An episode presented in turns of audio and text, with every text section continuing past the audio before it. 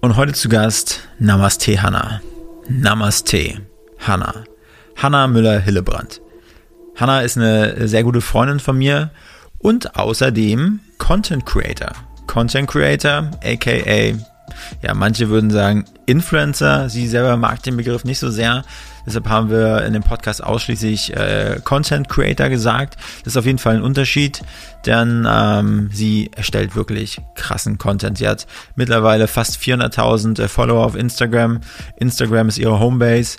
Und wie genau sie es geschafft hat, von null auf knapp 400.000 Follower auf Instagram zu, zu schießen, ähm, das ging nicht über Nacht. Das war echt viel Arbeit, viel harte Arbeit.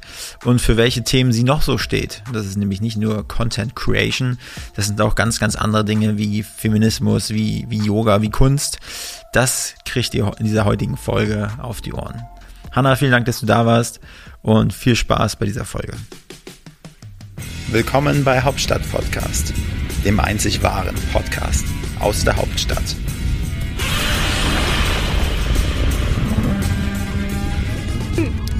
Okay. Drei, zwei, eins.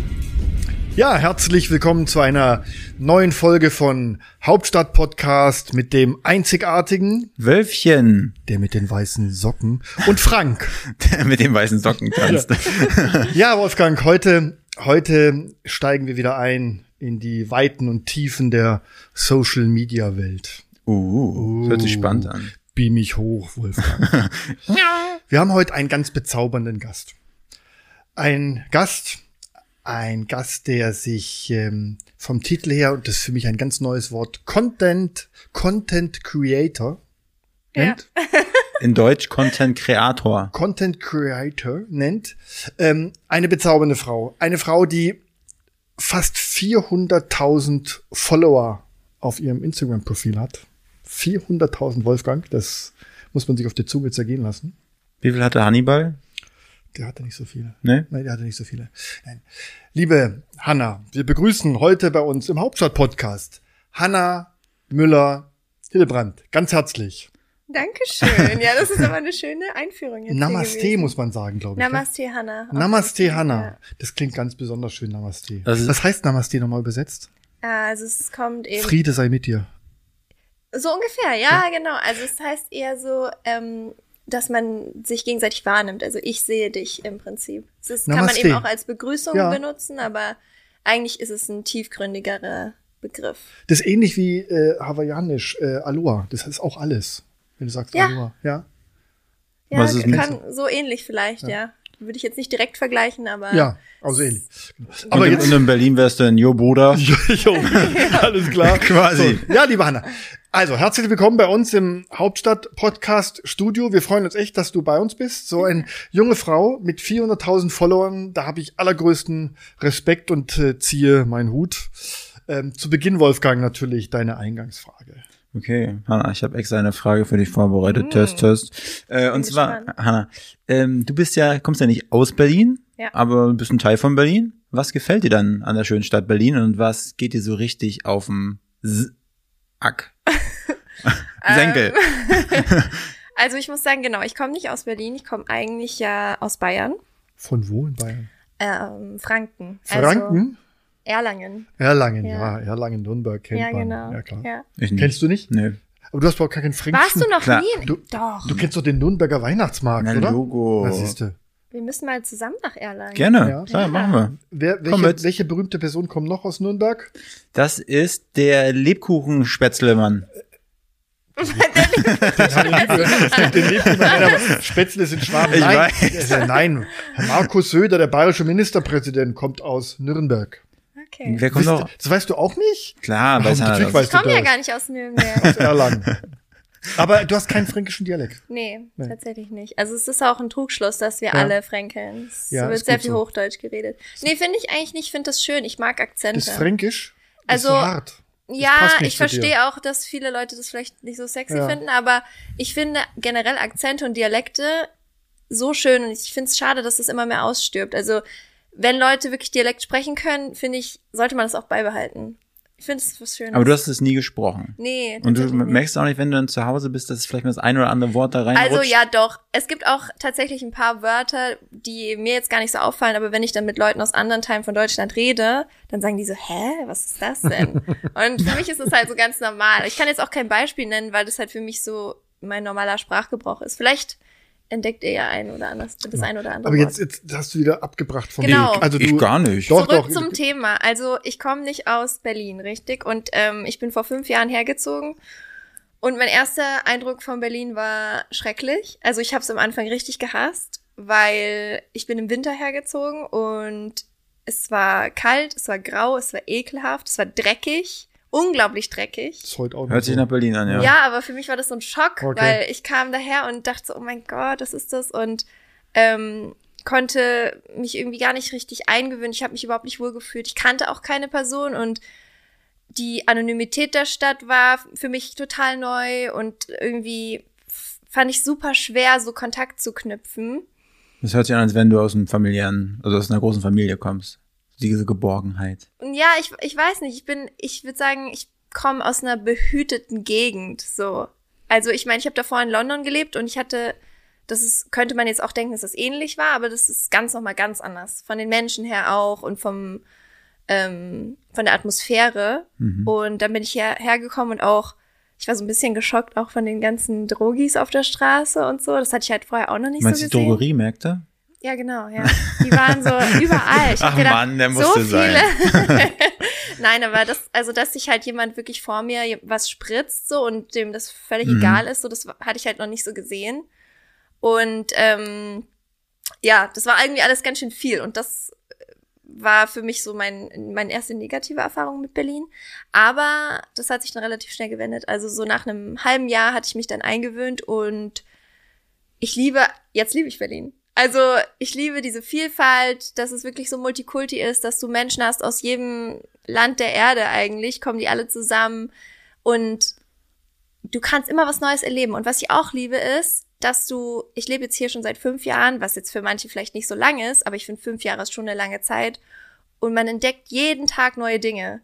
Also man jeden Tag eine neue Baustelle zum Beispiel. Jeden zum Tag einen neuen Drogi. Ja. also. Nein, aber ich liebe das. Du kannst halt ähm, mal ganz neue Stadtteile erkunden ja. und wenn du Lust hast, kannst du wirklich jeden Tag neue Dinge sehen und auf äh, neue Veranstaltungen gehen, neue Menschen treffen und dieses konstante Entdecken, das liebe ich an Berlin. Wo lebst du in Berlin? Prenzlauer Berg. Ja, ich sage auch immer. Prenzlauer Berg, natürlich. Ich sage auch, wenn man richtig was erleben will, dann setzt man sich einmal in eine Ringbahn, fährt einmal rum ja. und dann hast du eigentlich genug für, für einen ganzen Monat schon gesehen. so, das sind jetzt die positiven Seiten, aber die negativen hast du eigentlich schon geschildert. Ja. Genau. Drogeriemärkte, alles. Drogeriemärkte, der ganze Dreck. ja, Hanna, Lass uns mal jetzt ein bisschen dein junges Leben so mal ein bisschen auseinandernehmen okay. und mal im Detail uh. von dir erfahren, ähm, ähm, wie du zu zu einem Content Creator geworden mhm. bist, mhm. wie, wie, wie du deine 400.000 Follower aufgebaut hast. Also was nicht du den ganz 400.000. Ja, wir, wir runden immer auf. Okay. Das ist einfacher, bevor also, ich jetzt eine genaue okay. Zahl nenne. Also in der Zwischenzeit, bevor der Podcast veröffentlicht ja, wird, hast du schon locker. ähm, nein, erzähl uns doch einfach mal so ein bisschen chronologisch, ja. im Detail, in der Tiefe, so aus deinem Leben, wie wird man Content Creator? Also ich habe noch klassisch studiert. Ich nicht. Ja, muss man ja in Berlin noch nicht. Aber wie wird man das? Und ähm, erzähl uns mal, was du den ganzen Tag treibst. Ich habe auch studiert übrigens. Supi. Also es das heißt nicht, dass ja? man nicht studiert ähm, hat, wenn man online irgendwie unterwegs ist. Aber ich finde, so Studium ist generell heutzutage sowas Individuelles. Also es das heißt ja nicht, dass nur weil man was nicht gelernt hat, man in dem Feld nicht arbeiten kann. Aber egal, okay, das ist ein anderes Thema. Ähm, ich, genau, ich habe äh, Abitur gemacht in Erlangen und Franken. dann ähm, habe ich so, wusste ich nicht wirklich, wo es mit mir hingehen soll, weil ich hatte nie jetzt so einen konkreten Berufswunsch oder ich habe auch noch nie von irgendeinem Beruf gehört, der mich so richtig gecatcht hatte. Und ja, dann habe ich erstmal beschlossen, okay, ich mache jetzt ein Jahr Pause und äh, ziehe nach London und dort habe ich dann als Au pair gearbeitet und habe ähm, ja erstmal neue Erfahrungen gesammelt, bin dann dort auch zum College gegangen, habe verschiedene Kurse belegt und Dann habe ich dort einen ähm, Grafikdesign-Kurs belegt, der mich dann schluss schlussendlich auch dazu bewegt hat, eben Grafikdesign in Deutschland zu studieren. Aber währenddessen habe ich dann mein Instagram gemacht. Also habe die mir einen Account erstellt. War, war das, Entschuldigung, äh, war das denn so das erste Mal Hannah an der großen weiten Welt und dachte dann, ich möchte quasi das jetzt in einem Instagram-Kanal? Nee, ähm, also ich war vorher schon auch, also ich war schon immer viel unterwegs, so, so ist es nicht. Ich habe auch schon mal im Ausland gelebt vorher, aber ähm, ich hatte ganz lange kein Smartphone. Also das ist so interessant, weil ich glaube, jetzt die Kids, die halt jetzt so zur Schule gehen, haben alle schon mit zwölf Instagram oder so. Ich weiß nicht, ich weiß gar nicht, ob wann das erlaubt ist eigentlich, aber ich kenne. Ich weiß halt meine Nichte ist zehn und die ist schon richtig TikTok-suchtig. Ja, das ist halt krass. Weil ich, jetzt ist Suchti. es auch so ganz normal. Suchtig. Süchtig. Ja. Oh mein Gott, mein Bauch macht voll die krassen Geräusche. Hört man das am Mikrofon? Süchtiger Bauch. Das nicht. ja, also du hast erst ähm. mit zwölf ein Smartphone gehabt. Nein. Du hast früher ein Smartphone Nein, gehabt. die Später. Kids, heute haben heute. die Kids äh, mit zwölf ein Smartphone. Ja. Damals äh, gab es ja, also ich weiß gar nicht. Weißt du, wann das erste Smartphone auf den Markt kam? Warte, ich spiele mal ein. Geschichtsfragen. Ja, Geschichte, Geschichte. Weißt du, wann das erste Smartphone? Nein. Das weißt du auch nicht. Ey, pass auf, ist, ist, du bist die Generation 2007. Mhm. 2007 kam. Ja, bei mir lernst du noch was ein bisschen, weißt du? Das ist ja das Wichtige, weil unser Podcast soll ja nicht nur unterhalten, sondern mhm. unser Podcast soll auch bilden. Ja. Da lege ich ganz großen Wert drauf. Ja. Ich bin so der, der pädagogische Part hier. Ja. Er macht immer nur den das Oberflächliche. Oberflächliche, ich der pädagogische okay. Part. Deswegen sage ich, 2007 ist gar nicht so lange her. Ja, das stimmt. Okay? Ja, aber 2007 Du bist Jahrgang, du bist Jahrgang? 96. 96, guck mal. Da hatte ich auf jeden Könnte Fall. Könnte ja meine Tochter sein. Ja. oh, Gott, oh Gott, oh Gott, oh Gott. Früh angefangen, früh Okay. Ähm, ja, genau. Und ich hatte halt ganz lange so ein schwarz-weiß Siemens-Handy gehabt. Oh, nee, Siemens tatsächlich. Und ähm, habe das auch wirklich sehr, sehr wenig benutzt. Ich hatte das auch nie an. Meine Eltern waren schon immer so, Hanna, wenn du, denn, wenn du ein Handy dabei hast, mach das auch, auch an. Und ich hatte irgendwie nie so den Bezug dazu. Und als ich dann aber mein erstes Handy dann bekommen hatte, tatsächlich zum Abi oder zu meinem Geburtstag, ich bin mir nicht sicher. Es war so um den ähnlichen Zeitraum. Mm, habe ich dann mir eben diese ganzen Apps runtergeladen und habe dann auch Instagram gehabt und habe aber als Kind schon immer sehr von meinen Eltern mitgegeben bekommen, nicht so viel online zu teilen, war wegen Datenschutz mhm. und so. Mein Vater ist da ganz doll hinterher und hat mir das immer ein bisschen eingebläut. Und deswegen habe ich auch am Anfang überhaupt nichts von mir gezeigt, sondern immer nur so Cafés, in denen ich war, schöne Häuser, irgendwelche Blumen oder so. So ganz random eigentlich. Und ähm, in London habe ich dann eine Riesenliebe für gutes Essen entwickelt und Essen gehen. Und ich war in so vielen Restaurants und Cafés, habe mein Geld da immer für aufgespart und habe das dann auch geteilt. Und das war so der primäre Inhalt eigentlich von meinem Account. Äh, Essen zu fotografieren ja. und das auch zu beschreiben, also was du da jetzt, was die Leute da sehen. Nee, das war gar nicht Rosmarin so tiefgehend, das war Achso. wirklich einfach irgendwie Essen, auch jetzt nicht besonders schöne Bilder. Hashtag Yummy. Ja, genau so. und ähm, damals muss man natürlich dazu sagen, das war 2014, war Instagram auch noch eine andere Plattform. Also da war auch der Anspruch vom Content nicht so hoch, wie es vielleicht jetzt ist. Und äh, für mich war das aber auch nur Spaß. Und ja, dann weiß ich noch, dass ich am Jahresende, wo ich dann wieder zurückgezogen bin nach Deutschland, so ungefähr 2000 Follower hatte oder so. Und das war halt eine Riesenzahl für mich damals. Ähm, wenn man sich überlegt, so 2000 Leute schauen sich dein Essen jeden Tag an oder was du da erlebst. so, das ist halt, war für mich schon ja. irgendwie unvorstellbar.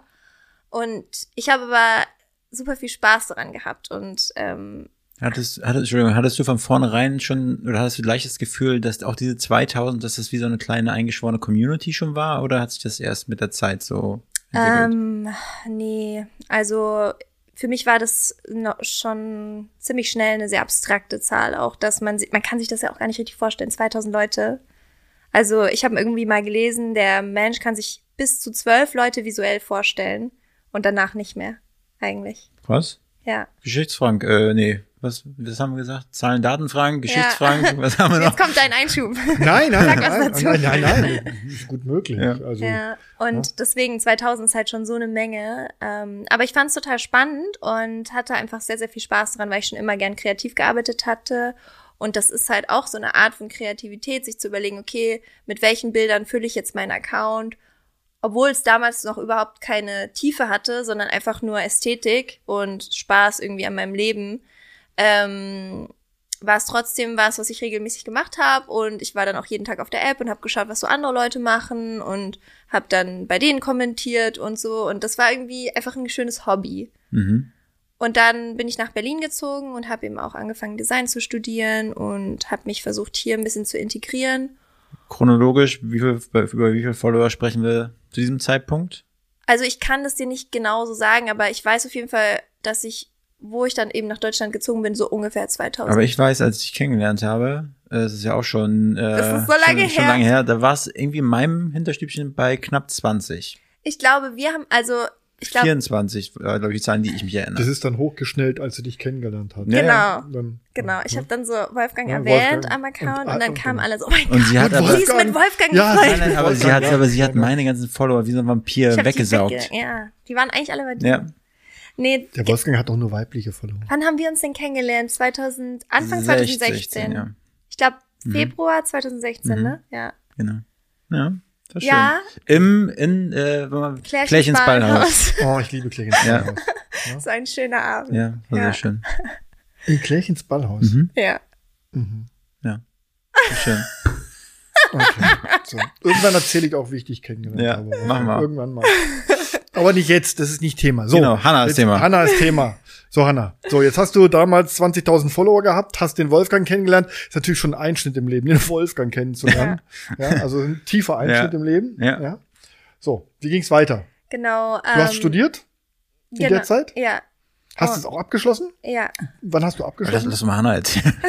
nee, das muss, das muss man immer, das muss man immer fragen dazu, ja. Also, äh, das war wann? In welchem Jahr? Ähm, Anfang 2020. Okay. Ja. So. Gut. Und in der Zwischenzeit hast du deine, deine Basis Erweitert. Richtig. World Wide Web erweitert. Du hast dann, du hast dann, du warst ja vom Essen, vom Frühstück posten, kleiner Kaffee und Keks daneben gepackt. Dann, Aber ich sehe da gar kein Essen auf, ich sehe ganz das andere sind ja auch- Bilder Ja, immer wir auf sind deinem. jetzt ja auch gerade erst bei Ach so. 2016. Ach so, ach so, Es, äh, genau. Du musst hier mal ein bisschen einen Schritt zurückgehen. Lass mich ja, mal ihr müsst hier. mal, kommt mal weiter. Also, das, okay. ja. aber das ist ja für, genau für die, für die wir es heute machen, diesen Podcast, für die ist es halt interessant, diese Journey jetzt mal zu sehen, so wie Ja. sich das. So, jetzt sind wir beim Essen. Okay. Weiter. Für mich ist es nicht interessant. ich merke schon. Ich will auf andere Ähm, Themen. Genau, und dann habe ich halt gemerkt, so in Berlin waren eben auch viele Leute, die das auch gemacht haben und man hat sich so ein bisschen connected und dann wurde ich auch auf Events eingeladen und habe das erstmal mit Brands zusammengearbeitet. Und dann hat sich auch mein Content ein bisschen verändert, weil ich immer mehr persönlicher geworden bin und mich auch getraut habe, mehr von meinem Privatleben zu teilen und von den Aussagen, für die ich stehe, was ich vielleicht so in meiner Freizeit mache, was ich vielleicht schon so erlebt habe und bin dann relativ schnell zum Yoga-Thema gekommen, weil Yoga für mich auch immer sehr, sehr wichtig war. Das habe ich dann mehr und mehr geteilt. Aber, diese, aber dieses Einladen zu Events, ich Ja. meine, da muss, da ist ja schon eine Grenze überschritten, die die normalen Leute im normalen Gebrauch bei Instagram nicht annähernd erreichen. Das heißt ja schon, du hast ja eine Community gehabt und was sich für potenzielle Werbetreibende gelohnt hat. Ja. Was, was hast du das Gefühl, wann du das erste Mal Geld damit gemacht hast? Also das erste Mal Werbung? Also ich weiß noch, das allererste Mal, das war ähm, kurz bevor ich nach Berlin gezogen bin. Mhm. Also da, und da sieht man ja, okay, das waren wirklich, waren wenige Follower, die mir damals noch gefolgt sind. Und ähm, da hat ähm, eine Marke mich angeschrieben und mich gefragt, ob ich äh, Yoga-Hosen promoten möchte. Also die hatten, haben dann mir angeboten, mir die zuzusenden und dann hätte ich halt ein Bild davon äh, machen müssen. Und ich weiß noch, dass ich das ähm, Yogahosen. Ja. Gibt's sowas, Yogahosen? Ja? Hä, ja. Ehrlich? Ja, Yoga-Leggings. Frau, Yoga- Frau, mach, Frau, mach kein Yoga, da weißt du was nicht. Ich Ja, hab- ja, aber ich du machst sowas Yoga an. mit weißen Socken, das sehe ich schon hier. Ja? Yogahosen, okay. Ja, Und ähm, damals war ich kurz bei meinen Eltern, weil das diese Übergangsphase war von London zu Berlin. Und ich weiß noch, dass ich meiner Mutter das erzählt hat und sie meinte so, oh mein Gott, äh, nicht, dass du das dann bezahlen musst im Nachhinein und so, weil, also ich habe dafür kein Geld bekommen, ich habe einfach das Produkt umsonst bekommen. Und für, ich war halt total aufgeregt, weil ich gedacht habe, oh mein Gott, ich krieg was geschenkt und ich muss nur ein Bild dafür machen, toll. Und, und sie hatte die ganze Zeit gedacht, oh Gott, du musst das bezahlen, weil es waren halt richtig teure äh, Leggings. Und ähm, ja, dann, das war so meine erste Erfahrung damit. Und damals wusste ich auch überhaupt nicht, dass es manche Leute gibt, die halt damit wirklich Geld verdienen. Also ich habe mich einfach nur gefreut, dass ich da ein mhm. Geschenk äh, bekommen habe. Ähm, wofür ich natürlich dann auch Werbung gemacht habe. Also im Prinzip ist es kein Geschenk, aber damals habe ich das so gesehen. Aber ja, das war so mein erster Kontakt und ich weiß noch das erste Mal, wo ich ähm, wirklich Geld verdient habe. Das waren, glaube ich, so 50 Euro oder so. Ähm, habe ich gedacht, das ist, ja, das ist der Wahnsinn. Das ist so, also ich konnte mir das gar nicht vorstellen und jetzt ist es halt so ein Riesending geworden und so viele Marken vertrauen auf Social Media als Marketing-Tool und ist jetzt so was ganz Normales geworden. Aber damals war das auch so ähm, noch so im Kommen und die Marken sowie die Creator mussten sich halt so ein bisschen rantasten daran, wie gehen wir damit um und wie, wie setzen wir das vor allem auch um. Ja. Mhm. Und das war da, also es war ja ganz, ganz früh noch in den Zeiten von äh, Influencer Marketing. Ja. 2016. Das 17? war, das war jetzt 2015, aber okay. genau, ich habe ja 2014 angefangen mit meinem Account. Ja. ja. Ja, da ging es ja auch so langsam los, richtig. Ja. Auch mit dieses, dass viele eben das Instagram als, als, als, äh, ja, als Marketinginstrument auch entdeckt haben. Ja. ja. So, aber das war noch die Zeit, auch jetzt auch, wo du dann zu Events eingeladen worden bist, wo du halt aber noch irgendwie einen Nebenjob hattest, wo du dein Studium noch finanzieren genau, musstest. Genau, ich habe noch, ähm, ich habe diverse Nebenjobs gehabt. Also ich habe ja erst, habe ich bei einem Bäcker gearbeitet, dann habe ich als äh, Freelance-Fotograf gearbeitet für eine Immobilienfirma, dann habe ich gearbeitet bei einem Magazin im Layout-Bereich. Dann habe ich gearbeitet als Assistenz für eine Fotografin. Hm. Und erst dann konnte ich da so viel Geld mit verdienen, dass ich keinen anderen Job mehr Und gebraucht. die Grenze, wann, wann hast du die gezogen? Also, In welchem Jahr meinst du? Nee, ab wie viel Follower?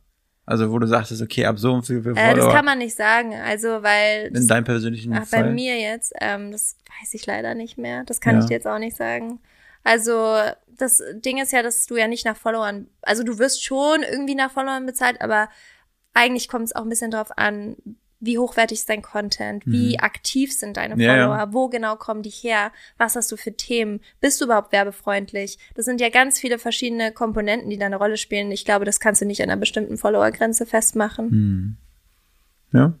Da lerne ich noch viel, siehst du. Aber gut. Also, ich meine, man könnte ja einfach mit dem Geheimnis aufräumen, äh, mit 10.000 Follower kannst du halt, die haben alle schon irgendwie super viel Kohle, die Leute, die Nein. da Nein. So. Also ich weiß nicht, wie es jetzt, also wie es heute ist im Vergleich zu früher, weil ähm, ich glaube, jetzt kannst du auf jeden Fall schneller ähm, auch Geld verlangen, weil es einfach akzeptierter ist. Also früher haben viele Marken ganz, ganz lange gar nichts gezahlt, weil es halt nicht wirklich als offizielle Arbeit anerkannt worden ist. Mhm. Ähm, und heutzutage hast du halt diesen diesen Schritt nicht mehr, weil das so ganz normal ist.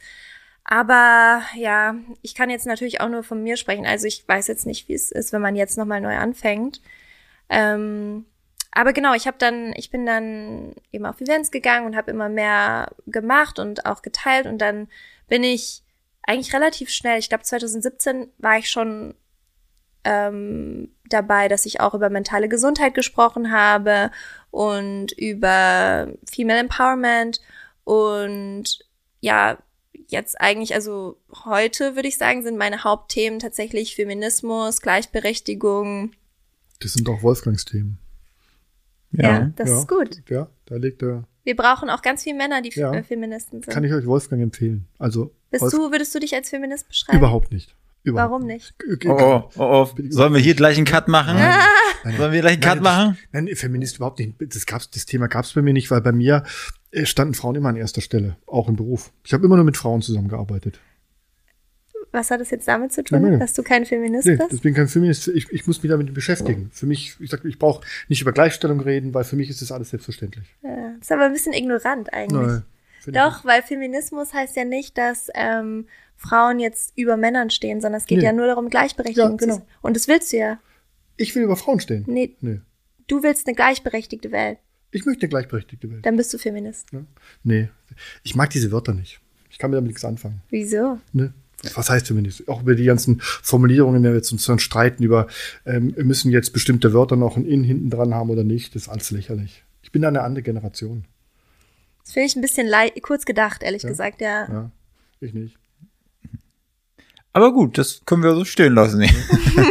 Nein, das, das, da treffen natürlich zwei Welten auf. Ja. Also wie gesagt, ich muss, ich muss mich nicht als Feminist bezeichnen. Du bezeichnest dich da völlig okay. Ich verstehe es nur nicht, wenn du eigentlich für eine gleichberechtigte Welt bist, warum du dich so gegen dieses Wort sträubst.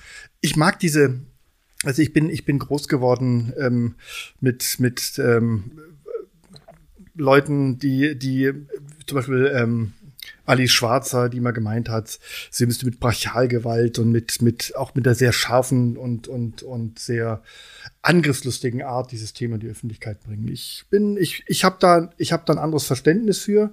Ähm, wir haben lange Zeit, ich, ich bin noch in der Generation groß geworden, ich kennte das von meiner Mutter zum Beispiel, das, darüber lachen viele. Ähm, die musste noch meinen mein Vater fragen, ähm, ähm, wenn sie irgendwo einen Arbeitsvertrag unterschrieben hat. Mhm. Das, das, das, das kennt eure Generation überhaupt nicht mehr. Da mussten Frauen ihren Ehemann ja. fragen, oder wenn sie ein Konto öffnen wollten, ja, da kann ich das verstehen, aber die Zeiten sind längst vorbei. Also ich habe meine Bachelorarbeit auch über das Thema geschrieben ja. und ähm, ja, das ist natürlich zum Glück hm? in Deutschland natürlich Glück, ja. ein bisschen ähm, anders ist ja. geregelt. Dennoch haben wir keine gleichberechtigte Welt, selbst in Deutschland. Ja, das ist richtig. Aber das wirst du auch nie hinkriegen.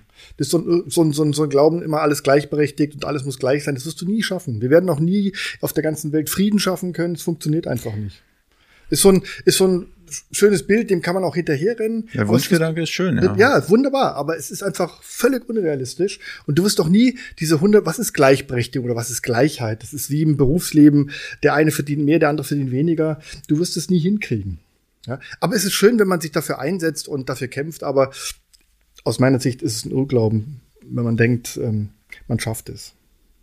Also mir sind die Themen auf jeden Fall super wichtig und ähm, ich setze mich halt privat dafür ein, aber eben auch in Zusammenarbeit mit mhm. NGOs, speziell ja. Plan International ist ein Riesenthema äh, für mich. Und ähm, ja, mir ist es eben super wichtig, auch andere Frauen dabei zu unterstützen, ihren Weg zu gehen und an sich zu glauben und ja, das sind so meine Themen jetzt. Und wie, wie, aber wie kamst du zu diesen Themen? Also hast du einfach gedacht, irgendwann reicht das nicht mehr aus, irgendwie dich selber in Szene zu stellen? Oder ich weiß ja nicht, wie deine Posts damals so richtig aussahen. Mhm. Hast du gedacht, da muss jetzt einfach mal ein bisschen mehr, mehr, nee, das hat mehr Futter so, dahinter kommen? Das ist auch ein weiter Schritt. Wir waren anfangs noch beim Essen posten und jetzt bei Feminismus.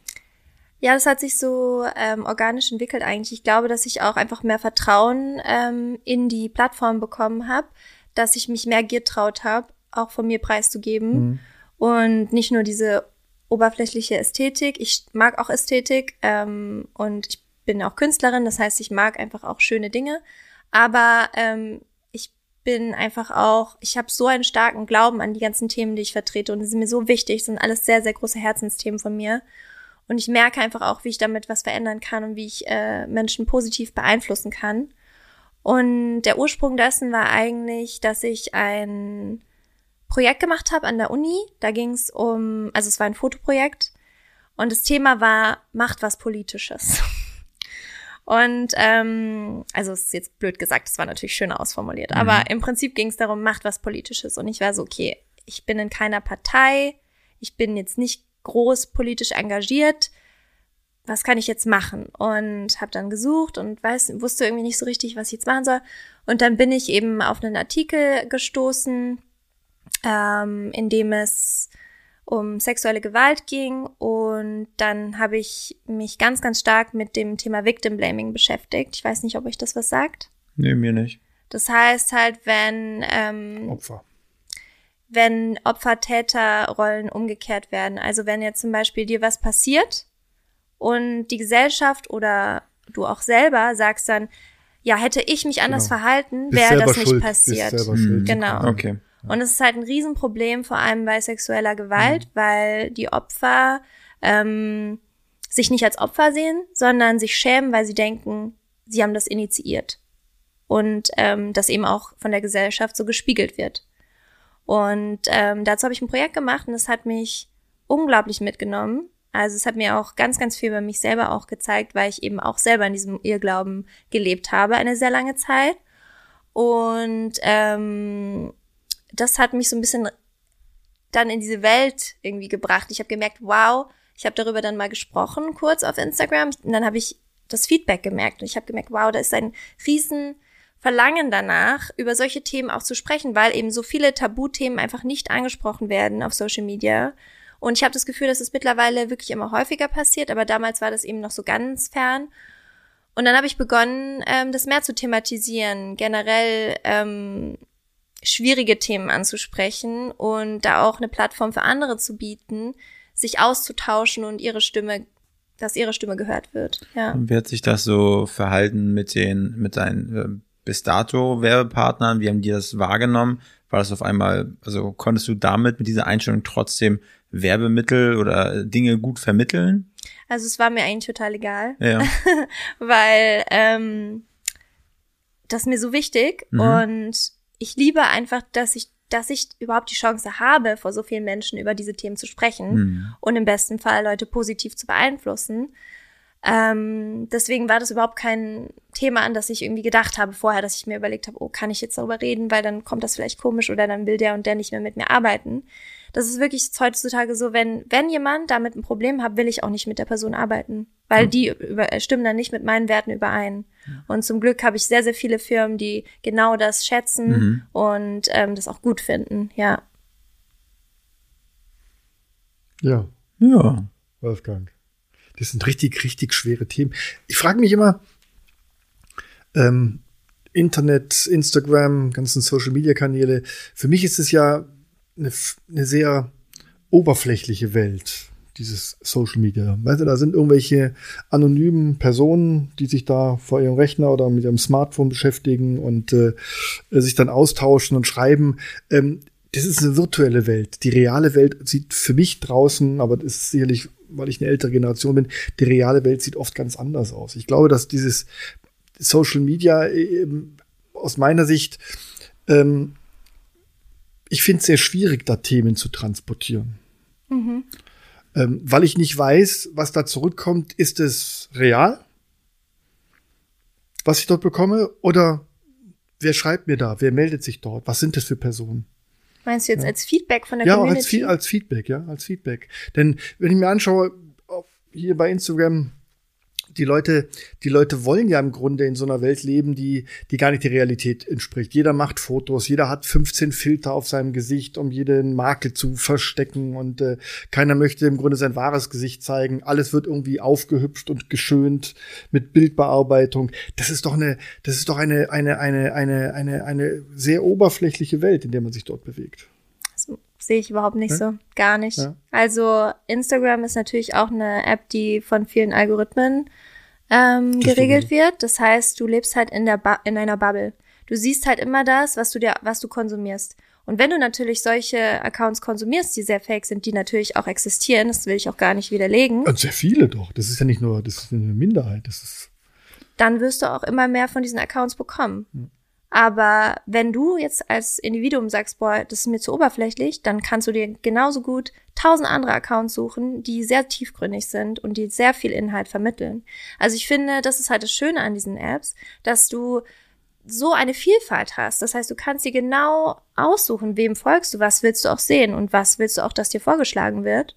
Und ähm, manche Leute wollen vielleicht auch einfach schöne Urlaubsfotos sehen, weil das, weil das die glücklich macht mhm. und weil man dann denkt, ach schön, da kann ich auch irgendwann mal hinfahren oder wollen vielleicht nur Sport sehen. Es gibt ja auch ganz tolle Sport-Accounts, Fitness-Accounts, die irgendwie motivieren. Mhm. Manche Leute interessieren sich nur für Poli Politik oder äh, Nachrichten. Kannst du auch deinen ganzen Feed nur mit Nachrichten Natürlich, vollballern. Kannst alles, also so. ich finde, äh, das ist, also finde ich gar nicht oberflächlich, überhaupt nicht. Mhm. Also es, man kann da wirklich schon gute Kanalhygiene betreiben auf Instagram, das stimmt schon. Sag ich mal, wenn man sich mal anstrengt, sich hinsetzt, das ausschließt, da gibt es Instagram viele Möglichkeiten, dass man eigentlich, aber dann ist man halt auch wieder in dieser, aber in der Bubble, die man sich dann ja. selber schafft. Ja. Ne? Genau. Ähm, aber mich immer interessieren so diese diese Themen, die du dann da ansprichst. Mhm. Ist das einfach so knallt dir das morgens im Kopf und du sagst, heute muss ich darüber sprechen? Oder hast du auch so wie also zum Beispiel ich äh, würde für, für ein Unternehmen, das nennt sich Redaktionsplan, da hast du so einen Monatsplan vorgeplant, was für Themen könnte ich bringen, wie läuft es ja. bei dir so? Ja, also es ist natürlich auch so. Also es ist nicht, es ist nicht alles durchgeplant, weil ich begleite auch täglich meinen Tag mit Stories mhm. und die Stories sind spontan, also meistens. Ähm, und die sind dann, zeigen dann einfach, was ich gerade mache oder was mich inspiriert. Und manchmal hat man natürlich auch bestimmte Tage, wie zum Beispiel der Weltmädchentag oder irgendwelche Events. Dann ist der Tag vorbestimmt, weil man über dieses Thema redet. Oder jetzt Oktober ist äh, der Brustkrebs Awareness Month, das habe ich auch thematisiert, sind halt immer so Dinge, an die man sich so lang hangelt und dann hat man vielleicht noch eine Kooperation mit einer Firma, die muss natürlich auch vorproduziert werden, weil man da auch äh, so eben mit dem Kunden in Kontakt tritt.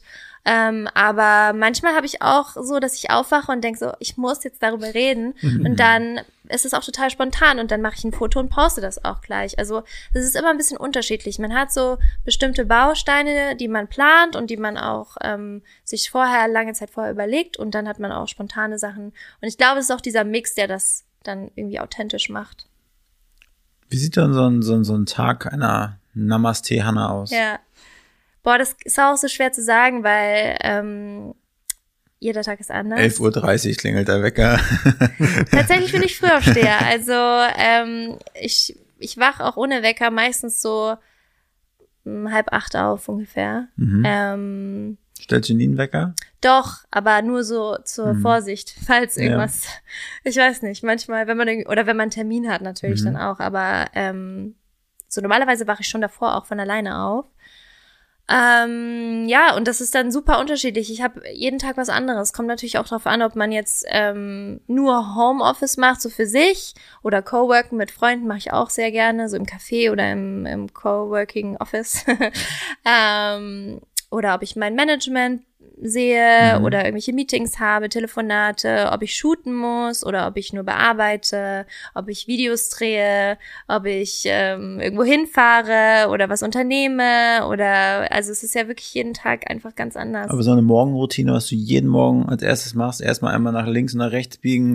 Was ich also was ich jeden Tag mache, ist Kaffee trinken am Morgen. Das ja. ist wirklich, weil alles andere ist super unterschiedlich. Also, das ist wirklich der einzige Part meiner Morgenroutine, der jeden Tag gleich ist. Aufstehen, Kaffee. Ich mache jetzt auch seit neuestem. Ich habe, ich bin umgezogen und jetzt habe ich meine Küche ähm, ein bisschen anders eingerichtet. Und ähm, ich habe so ein Radio, also mit so Kassettenrekorder noch da drin und alles. ähm, und Aber jetzt, neues oder ist das Retro-Style so wirklich von damals noch? Ist jetzt, also, nee, ich habe mir das jetzt neu gekauft. Ach so. Aber ähm, ich glaube, das Modell ist schon alt. Also okay. keine Ahnung. Aber mein Ritual ist jetzt, weil ich versuche wirklich am Morgen, ich versuche es, es ist ein bisschen schwierig, aber nicht sofort mein Handy zu checken, weil das ist so ein Ritual, was ich halt habe, was natürlich jetzt nicht optimal ist, weil man dann oftmals gleich gestresst in den Tag startet, weil einen viele Nachrichten erreichen oder so. Und deswegen habe ich jetzt begonnen, meinen Kaffee zu machen, mein Radio anzumachen und dann Nachrichten zu hören oder Musik oder was auch immer und wirklich diesen Kaffee zu trinken ich gucke dann aus dem Fenster, gucke auf die Straße, schau mal so, wer da so vorbeiläuft. Ist auch Droge sehr hier, Droge da. Bei mir zum Glück nicht. ähm, und dann höre ich die Nachrichten und das ist irgendwie so mein Slow Start to my day. Ja. Mhm. Und dann kann es losgehen. Dann kann es losgehen. Dann manchmal gehe ich zum, zum Yoga, zum Sport. Ich habe jetzt angefangen mit Pole Dance, aber das mache ich nicht in der Früh, das mache ich eher abends. Krass. Ja. Pole Dance, also Stange ja. und dann quasi das, senkrecht in der Luft stehen und. Ja, das, ja, es ist, also es ist so schwer, man macht da Baby Steps wirklich, weil man braucht sehr viel Kraft in den Armen und die habe ich noch nicht so. Aber es ist einfach ein total tolles Workout für, weil es ist so Tanz, was ich halt liebe, es ist Akrobatik, was ich liebe und es ist Krafttraining, was ich halt auch gut finde. Das heißt, es ist Full Body Workout eigentlich und ähm, gute Musik meistens. Man fühlt sich danach auch echt irgendwie total gestärkt und da hast du jetzt aber auch so, so einen Trainingsplan, dass du sagst, erstmal Haltegriff A, Haltegriff B, dann machst du das 30 Sekunden, also es ist wirklich so eine Art. Ach so, nee, das sind ja Kurse. Also da hast du ja eine Lehrerin, die die dann Nee, ich meine, aber so für mich, wenn ich jetzt einen Home-Workout machen habe, weiß ich auch, Ach so. 10 Liegestütze, 20 ja. Klimmzüge, 80 mal Rolle rückwärts und dann wie ist es bei dir ja, also da ist ja, also da ist genau, da ist eine Lehrerin, die macht ja halt mit dir eine Choreo, das kann man ah, nicht vergleichen. Okay, du machst es aber, also ich dachte, du hast zu Hause eine, eine eigene Stange. Nein. Ach so. Nein, ich gehe ins Studio. Ach so, ich dachte, du hast zu Hause eine Stange stehen. Nein, nein. Kommt noch vielleicht irgendwann. Warum nicht? So, jetzt haben wir Kaffee ähm, getrunken, du machst viel Sport, äh, aber hast du auch so Rituale feste Arbeitszeiten dann mal? Nee, gar nicht, gar nee, gar nicht. Ich arbeite manchmal auch wirklich super spät bis okay. zwei Uhr nachts ja. oder so. Ähm, manchmal arbeite ich super früh. Also ich, das mag ich aber auch wirklich sehr am selbstständig sein, dass man einfach die Möglichkeiten hat, mhm. sich den Tag so zu legen, wie man möchte und dann eben auch sehr flexibel sein kann. Und äh, deswegen, also viele sagen, okay, man sollte vielleicht um 18 Uhr Schluss machen oder so. Ähm, ja, halte ich mich gar nicht dran. Und ich sag mal, äh, sag mal, dein, also du hast ja sicherlich auch schon mit großen Marken zusammengearbeitet. Oft ja. sind es vielleicht auch nicht die großen Marken, die für dich besonders wertvoll sind. Was sind aber so deine, bisher so die krassesten Aufträge, die du an Land geholt hast mit deiner Präsenz im Internet? Mm, die krassesten Aufträge. Also, es ist halt auch mal die Frage, wie, was jetzt krass bedeutet, ne? mhm. ne? Ja, natürlich. ähm, also, eine Sache, die ich, die mich sehr geprägt hat, das war jetzt halt kein finanzieller Groß, also da, da habe ich nichts bezahlt bekommen. Da kommen wir gleich noch zu. Ach so. die Frage stelle ich nämlich nochmal dann. Hä, hey, was? Also nee, erstmal erzähl das. Ach so, okay. danach hake ich nochmal weiter. Okay. Ähm, und das war eben, es war letztes Jahr und es war meine erste Reise mit Plan. Und da sind wir nach Kambodscha gereist. Also für alle, die Plan nicht kennen, Plan ist ein Kinderhilfswerk, ähm, was eben Kinder auf der ganzen Welt unterstützt, ein besseres Leben zu führen. Und ich persönlich setze mich halt ein für die Girls Get Equal Kampagne, die sich speziell auf Mädchen und junge Frauen fokussiert und denen bessere Bildungschancen und einen besseren Start ins Leben ermöglicht. Und ähm, ich hatte mich mit, also ich unterstütze Plan schon seit ich ein Kind bin, weil meine Eltern mich an das Thema reingeführt haben, aber jetzt eben auch öffentlich als Ambassador. Und dann sind wir gemeinsam nach Kambodscha geflogen, um dort zu zeigen, wo die Spenden ankommen, weil ganz viele Leute einfach nicht spenden, weil sie Angst haben, dass die Spenden nicht da landen, wo sie landen sollen, was ja auch verständlich ist. Und wir sollten dann einfach nur zeigen, ähm, dass das eben geschieht und was die für Projekte vor Ort dort haben. Und für mich war das das erste Mal, dass ich äh, irgendwo hingeflogen bin, um dort nicht Urlaub zu machen. Also um dort wirklich, ähm, ja, es klingt jetzt so falsch, Entwicklungsarbeit zu leisten. Das haben wir ja nicht wirklich gemacht, aber wir haben berichtet über Entwicklungsarbeit. Und das hat mich so geprägt, weil ich so viel tolle Dinge sehen durfte und diese Menschen dort so unglaublich glücklich waren und zufrieden waren und ich hatte ein bisschen Angst, dass es falsch rüberkommt, dass wir jetzt da hinfahren und wir sind irgendwie reiche Menschen aus dem Westen und gucken uns das an, machen da paar Stories und hauen wieder ab und die denken sich so, okay, was wolltet ihr jetzt hier? Ja. Aber die haben sich so gefreut, die haben gesagt, toll, dass ihr da seid, toll, dass ihr euch interessiert für uns und ähm, sind vor unsere Kameras gesprungen und wollten immer drauf sein und mit uns reden und wir konnten uns gar nicht verständigen, weil die auch kein Englisch konnten. Wir hatten eine Übersetzerin dabei und äh, haben dann, es ging da in dem Projekt speziell auch viel um Hygiene und um Verbesserungen von hygienischen Standards und dann waren die so stolz, dass sie eine Toilette hatten. Und dann haben sie uns alle, wollten sie uns alle ihre Toilette zeigen. Und haben gesagt, guck mal, hier ist unsere Toilette, die ist neu und die ist jetzt gerade erst hier. Und, und ähm, man war so Wahnsinn, wie cool, dass die sich so freuen und ja, ich habe da ganz, ganz viel für mich mitgenommen und das war so was, was ich natürlich von mir aus nie alleine hätte erleben dürfen. Da bin ich sehr, sehr dankbar für und das hat, das würde ich, deswegen würde ich sagen, das war mein krassester Job. Also es war mhm. jetzt kein Job im herkömmlichen Sinne, aber ja. ja. Hört sich, hört sich nach einer schönen Erfahrung an. Ja. Und jetzt? Wo hat so richtig in der Kasse geklingelt? also das Ding ist, ich unterschreibe natürlich auch immer Verträge mit Kunden, ähm, deswegen kann ich so lang, lang. Achso, du kannst nicht sagen. Ich kann es nicht sagen, was wer jetzt da viel zahlt und wer wenig zahlt. Was war der bekannteste Name so für dich, mit dem du zusammengearbeitet also hast? Also ich glaube, für, für, für die für die Mainstream-Konsumenten. Ja, also ich arbeite viel mit Sportmarken, also Adidas, Nike, sowas zum Beispiel. Mhm. Jetzt äh, neulich habe ich mit Samsung gearbeitet zum Beispiel. Ähm, ich glaube, das sind Marken, die ja. alle so kennen, ja. Also okay. es sind schon auch teilweise größere Marken, aber eben auch ganz kleine Marken. Es ist ganz unterschiedlich. Mir kommt es nicht so sehr auf ähm, ja die Bekanntheit der Marke an, sondern wirklich wofür die Marke steht und was sie auch mit ihrer Kampagne mhm. aussagen wollen weil viele Brands jetzt auch ähm, beginnen umzudenken und andere Werte vertreten. Und das finde ich halt total schön. Also, mhm. dass wirklich auch Marken nachhaltiger denken, sich mehr Gedanken machen, was sagen wir eigentlich aus und ähm, sich tolle Kampagnen überlegen, die wirklich Sinn haben und tiefgründig sind. ja. Was glaubst du denn, wie hat sich dann jetzt die, die Plattform Instagram von dem ersten Mal Hanna fotografiert ihr Toastbrot zu ja. heute verändert? Was würdest du sagen? Hm, also, ich würde sagen, dass es gar nicht mehr dieselbe Plattform ist, weil zum einen sind natürlich ganz viele Features dazu gekommen. Also generell die App hat sich ja verändert. Also dass man jetzt zum Beispiel Stories machen kann, jetzt mittlerweile auch Reels. Also Instagram ist ja auch so die App, die so ein bisschen sich an allen anderen Plattformen mhm. bedient und immer so Elemente übernimmt. Und man kann jetzt dann auch äh, Insta-TV, das ist ja so ein bisschen wie YouTube, dann ja. hast du die Reels wie TikTok, äh, Stories wie Snapchat. Also es ist ja so ein bisschen, entwickelt sich ja auch immer weiter. Ähm, und von den Menschen her, die die Plattform nutzen, finde ich, hat sich das auch verändert, weil ähm, ich kann natürlich jetzt auch wieder nur von meiner Bubble sprechen, weil ich weiß jetzt nicht, wie das vielleicht in anderen Ländern ist oder in anderen Communities. Aber was ich mitbekomme, wird es auch immer ehrlicher und immer natürlicher. Also es werden weniger Filter benutzt, es wird weniger bearbeitet. Mhm. Es geht mehr um den Inhalt, weniger um das Bild an sich. Es geht auch ganz viel um Community und Zusammenhalt und Bestärkung. Und ich habe das Gefühl, dass es immer positiv, also für mich wird es immer weitaus positiverer ähm, positiveres Umfeld. Allerdings wird es auch immer größer und damit nimmt es noch mehr Einfluss auf unser ganzes Leben. Und jetzt ist ja zum Beispiel auch diese Doku rausgekommen auf Netflix, mhm. Social Dilemma. Mir hat es jetzt nichts Neues gesagt, weil ich mich schon sehr, sehr viel mit diesen Hintergründen auch beschäftige und das alles schon eigentlich wusste.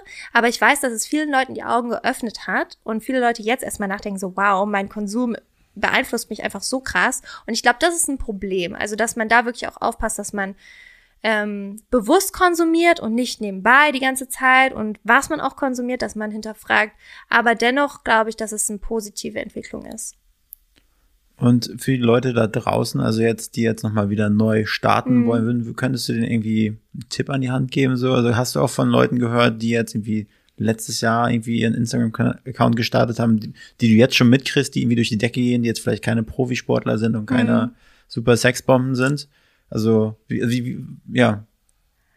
Also ich glaube, es ist definitiv schwerer heutzutage anzufangen, weil es einfach so viele Accounts schon gibt. Mhm. Und dennoch ist es nicht unmöglich. Also ich glaube, wenn man das wirklich machen möchte und man hat eine Idee, dann sollte man es auf jeden Fall machen. Also was ich so an Tipps mitgeben kann, ist zumindest zum Anfang wirklich ein Thema zu haben, um das sich dein Account dreht.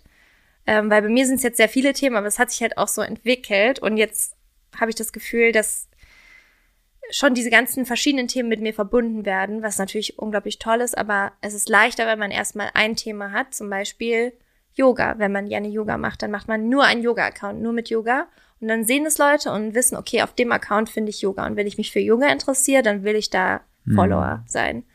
Ähm, oder halt ein anderes Thema, je nachdem, was eben einem gefällt. Und dann wirklich regelmäßig posten, am besten täglich und Stories auch, so dass die Leute dich dann auch kennenlernen können und auch sehen, wie du wirkst und wie du sprichst und was du für ein Mensch bist.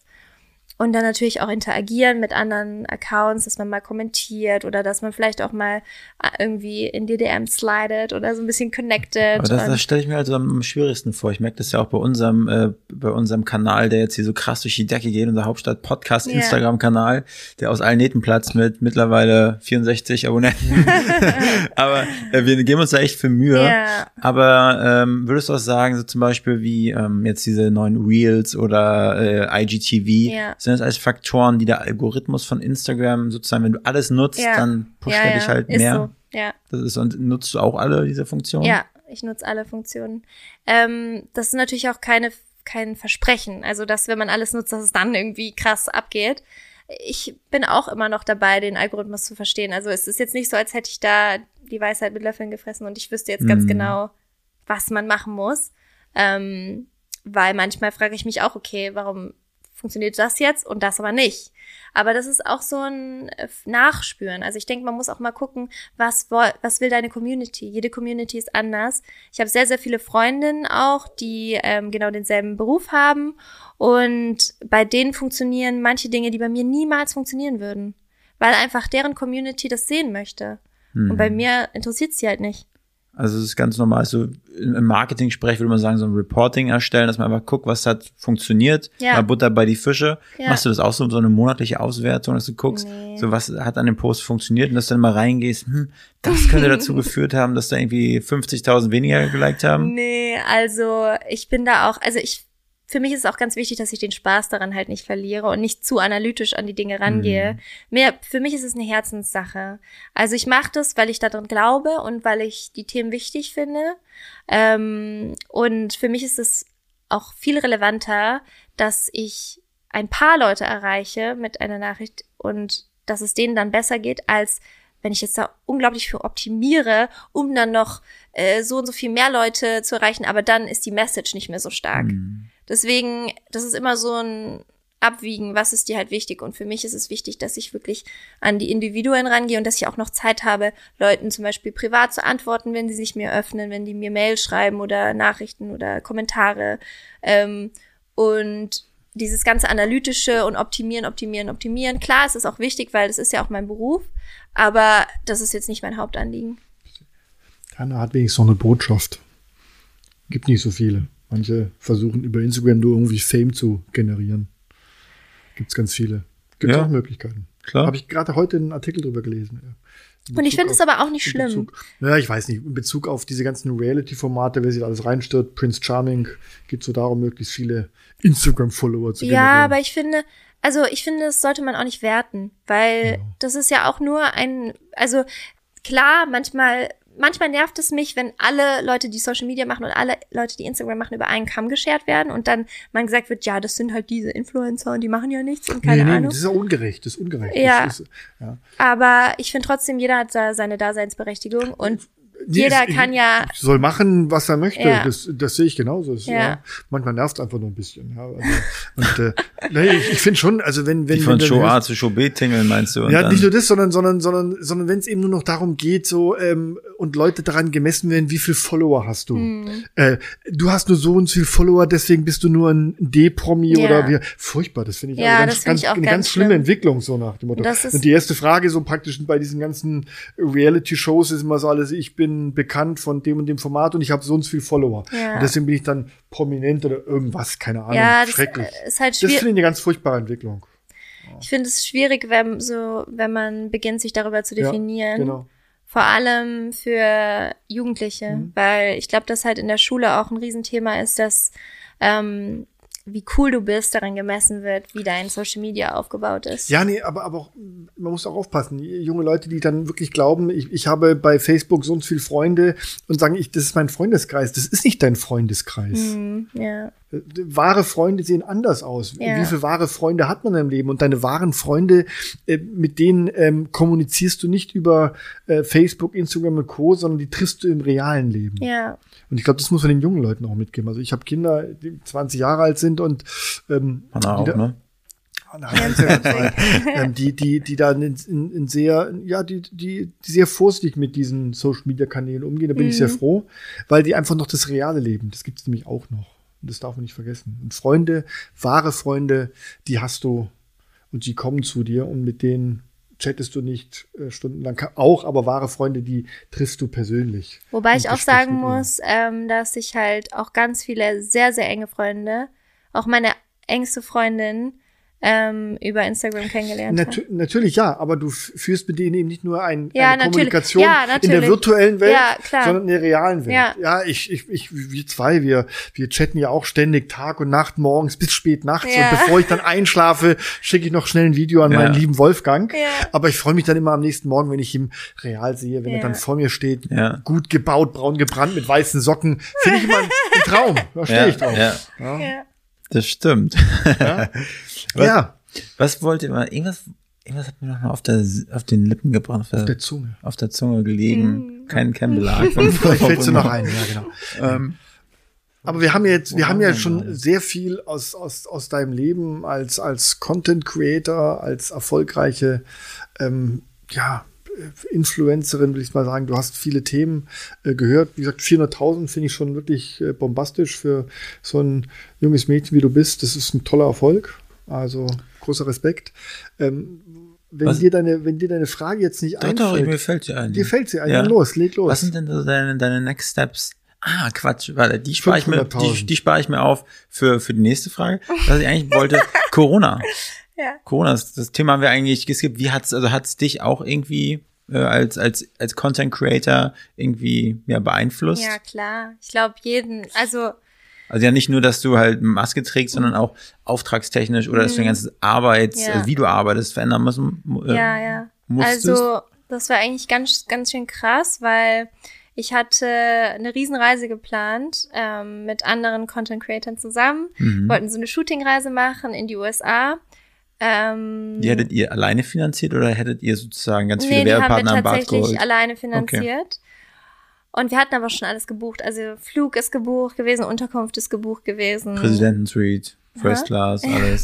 Nein, leider Economy. Die Zahnputzbecher, alles. Ich wünschte First Class. Das wär, ich bin tatsächlich noch nie Business oder First Frank Class immer. geflogen. Noch nie. Nur.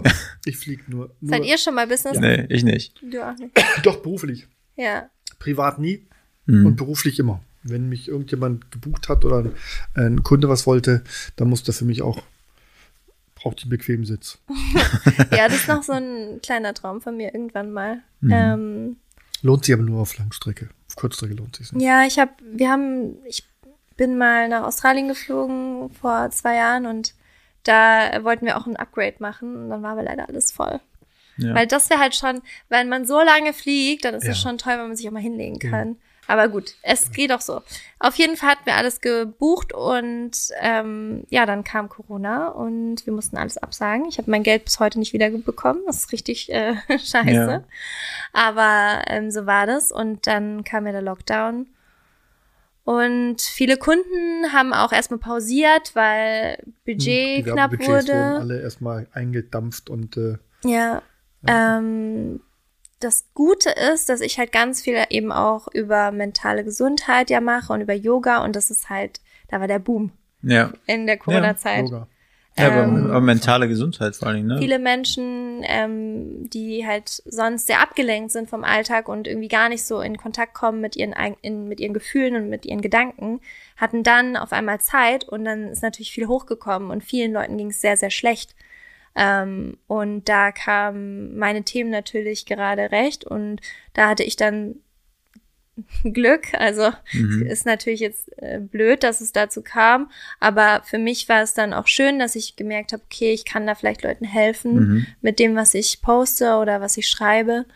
Und ähm, dementsprechend war es für mich jetzt nicht ganz so schlimm wie vielleicht für jemand anders. Also ich weiß, dass Leute, die sich alleine auf Mode fokussieren, also sehr viele Fashion-Blogger, einen Rieseneinbruch hatten, weil die Modefirmen einen Rieseneinbruch hatten.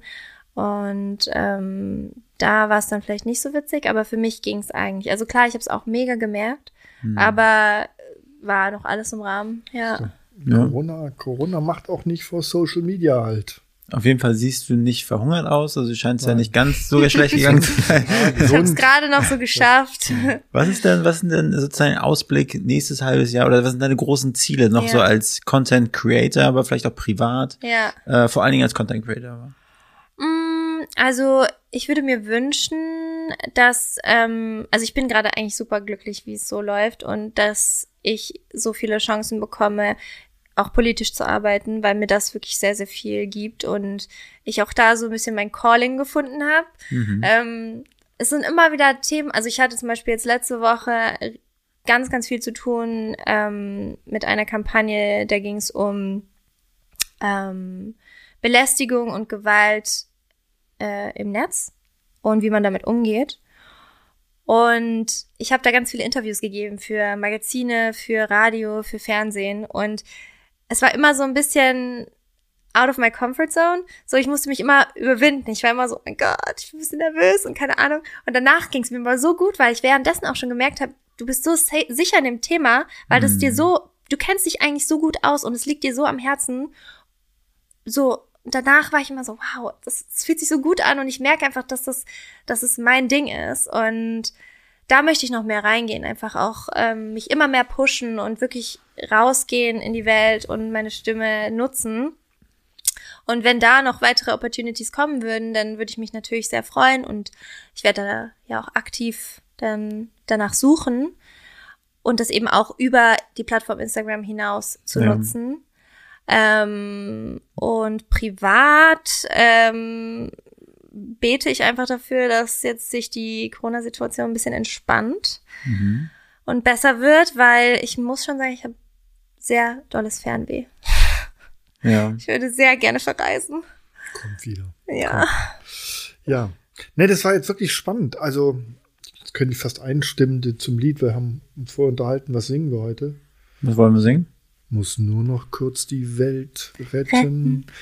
Danach fliege ich zu dir. Noch 186 Mails checken. Das passt dann auch gut. Dann schreibt die Hanna dir zurück. Oh ja, eine Direct-Message in Ja, liebe Hanna, also bevor jetzt der Wolfgang seine, seine wirklich knallharte. Die kannst du aber stellen. Knallharte, investigative und wirklich schwierige Abschlussfrage stellt, ja. ähm, bekommst du natürlich noch ein kleines Geschenk von uns. Du hast gesagt, du trinkst gern Kaffee. Passt ja. super gut, weil unser Partner hier im Hauptstadt-Podcast ist der einzigartige Hauptstadt-Kaffee. Oh. Ja, ein Berliner Label, ein ganz besonderes Berliner Label. Okay. Ähm, ein Kaffee hier aus Berlin. Mhm. Ich schmeckt Berlin. Und ähm, da schenken wir dir eine Dose oh. exklusiven Hauptstadtkaffees. Wirklich ein geiler ist Kaffee. Ist der schon gemahlen? Nein, das ist leider nicht gemahlen. Sonst oh, dann muss ich ähm, gucken, wie ich den da gehst male. bei Dusche Entweder kaufst du die, nee. kaufst du die.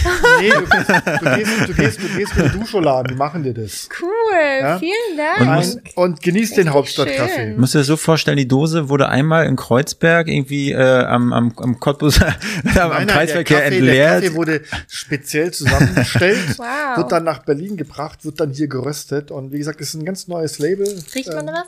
Nee, man richtig, nee. weil es schön Schön verpackt. Abgepackt und okay, verkorkt. Den, den, kannst, da bin ich aber mal den, gespannt. Den, den, kannst du auch in einem Drogi kaufen. Ja. Okay.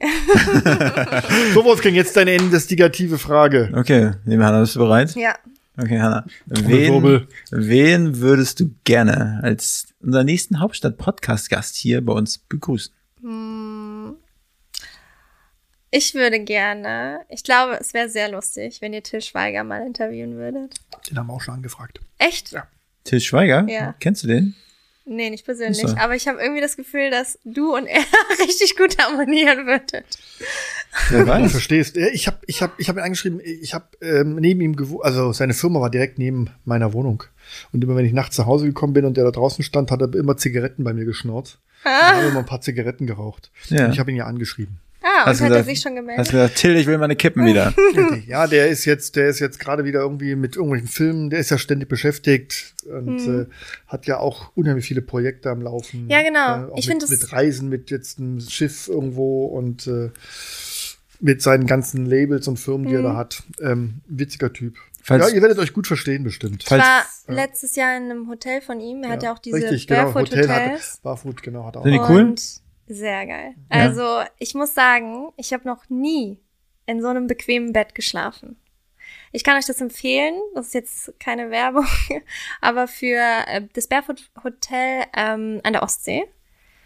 Oh, so, es ist so schön. Kannst du noch nicht? Das Nö. Nein? Das ist auch sehr schön Hört sich ein bisschen eklig an. Bitte? Das nein, Barfußhotel. Nein, nein, nein, nein, nein. Das sieht halt aus. Käsefußhotel. Also, ja, das sieht ja aus wie in seinen Filmen. Genau, er hat ja auch eine Interior Brand, ja. die, wo dann die ganzen, also der Stil ist halt überall ja. ähnlich. Er hat alles. Der hat eigene, eigene Kaschmirpullover, eigenes krass. Ich finde halt auch krass. Da, ich, das, deswegen glaube ich, finde ich ihn auch so spannend, weil ich mag das, wenn Leute so ihren Weg gehen und dann auch so experimentieren und irgendwie sich so ausbreiten überall hin. Ich kenne ihn halt von Manta Manta. Genau, nein, nein, nee, nicht ausbreiten und dann irgendwann, wenn sie zu viel getrunken haben, nachts irgendwas ins Internet rotzen. Das kann er auch gut. Dafür ist Til Ken, Ken, Kennt ihr den Film ah. Manta Manta? Ja, Guckt ihr den mal an, ja? Manta Manta. Ich kenne den Film Manta Manta. Ja, der ist cool. Ja. Weißt du es nicht, bei Til Schweiger, Til Schweiger ist in den Medien sehr beliebt, weil er immer so die, er hat die Neigung, ähm, so zu aktuellen Themen ah. sich zu äußern Aha. und dann aber manchmal zum Zeitpunkt, wo man vielleicht einfach das nicht unbedingt tun sollte oh. oder vielleicht seinen Post noch mal lesen sollte. Okay, ja, ich folge ihm jetzt nicht auf Social Media. Seinen Post noch mal, ich würde ihn trotzdem gerne hier genau. haben. Also wir haben ihn eingeladen und wir, werden, okay. wir, wir, haben ihn eingeladen und ähm, wir nehmen deinen Vorschlag auf. Ja. ja. Vielleicht sollten wir den Schluss rausschneiden jetzt. Bitte, neu, gar, nein, nein, nein, der ist nicht so zart beseitigt. Till, wir freuen uns auf dich. Till, super, super. Till, du kannst über alles. Herr Schweiger, kannst, wir freuen uns auf dich. Du kannst über alles. Nein, aber er ist ja wirklich so ein, so ein, so, der unheimlich viel macht und das ist mhm, einfach so spannend ja. an ihm ja auch. Ja. ja. Und klar, Leute, die viel machen und die, die auch viel Erfolg haben, die polarisieren. Ist immer so. Mhm. Ja. Ist, ja, ist, ja, ist ja bei uns beiden auch nicht ist anders. anders, genau. Nee. Richtig. Dich liebt man, mich hasst man, so, ja. so, so ist es bei uns. Ja. ja. Ja, ja liebe Hanna. Dann sagen wir ganz herzlichen Dank. Das war wieder, wie gesagt, in den Tiefen des Internets, der Social Media Welt. Da lerne ich immer noch sehr, sehr viel. Ja, wir haben auch eine Stunde eine Geschichtsfrank-Situation ja. gehabt. Das war auch episch. Ja, nein. Ja, danke, dass ich hier sein durfte ja, heute. Jederzeit wieder. Wir Nam werden Namaste, dich, Hanna. Namaste. Wir werden das weiter verfolgen, dein Social ja, Media. Ja, gerne. Ja? Wir sagen dir dann Bescheid, wenn die Folge online ist. Mhm. Und dann, wenn du magst, kannst du dir auch deine Crowd davon erzählen. Nur wenn du magst. Gut, alles Gute dir. Vielen Dank. Dankeschön. Dankeschön. Tschüss. Tschüss. Dieser Podcast ist ein Produkt der Next Gen Media, deiner Marketingagentur aus Berlin. Hier ist noch ein kleiner Hinweis von mir. Ihr wisst ja, es kommt jede Woche eine neue Hauptstadt-Podcast-Folge raus. Und wann? immer Donnerstag früh. Punktstrich 0 Uhr am Donnerstag habt ihr die neueste Folge von Hauptstadt Podcast bei euch in der Mediathek. Also nicht vergessen, donnerstags Punktstrich 0 Uhr neuer Hauptstadt Podcast. Freut euch drauf. Und wenn ihr schon dabei seid, dann folgt uns doch einfach auf allen Kanälen. Abonniert unseren Podcast auf Spotify, auf Apple Podcast, checkt uns auf Instagram aus, auf Facebook, auf Twitter, auf YouTube und nichts vergessen, erzählt allen, allen Leuten, dass es Hauptstadt-Podcast gibt und dass Hauptstadt-Podcast der einzig wahre Podcast ist. Mit Frank und Wolfgang.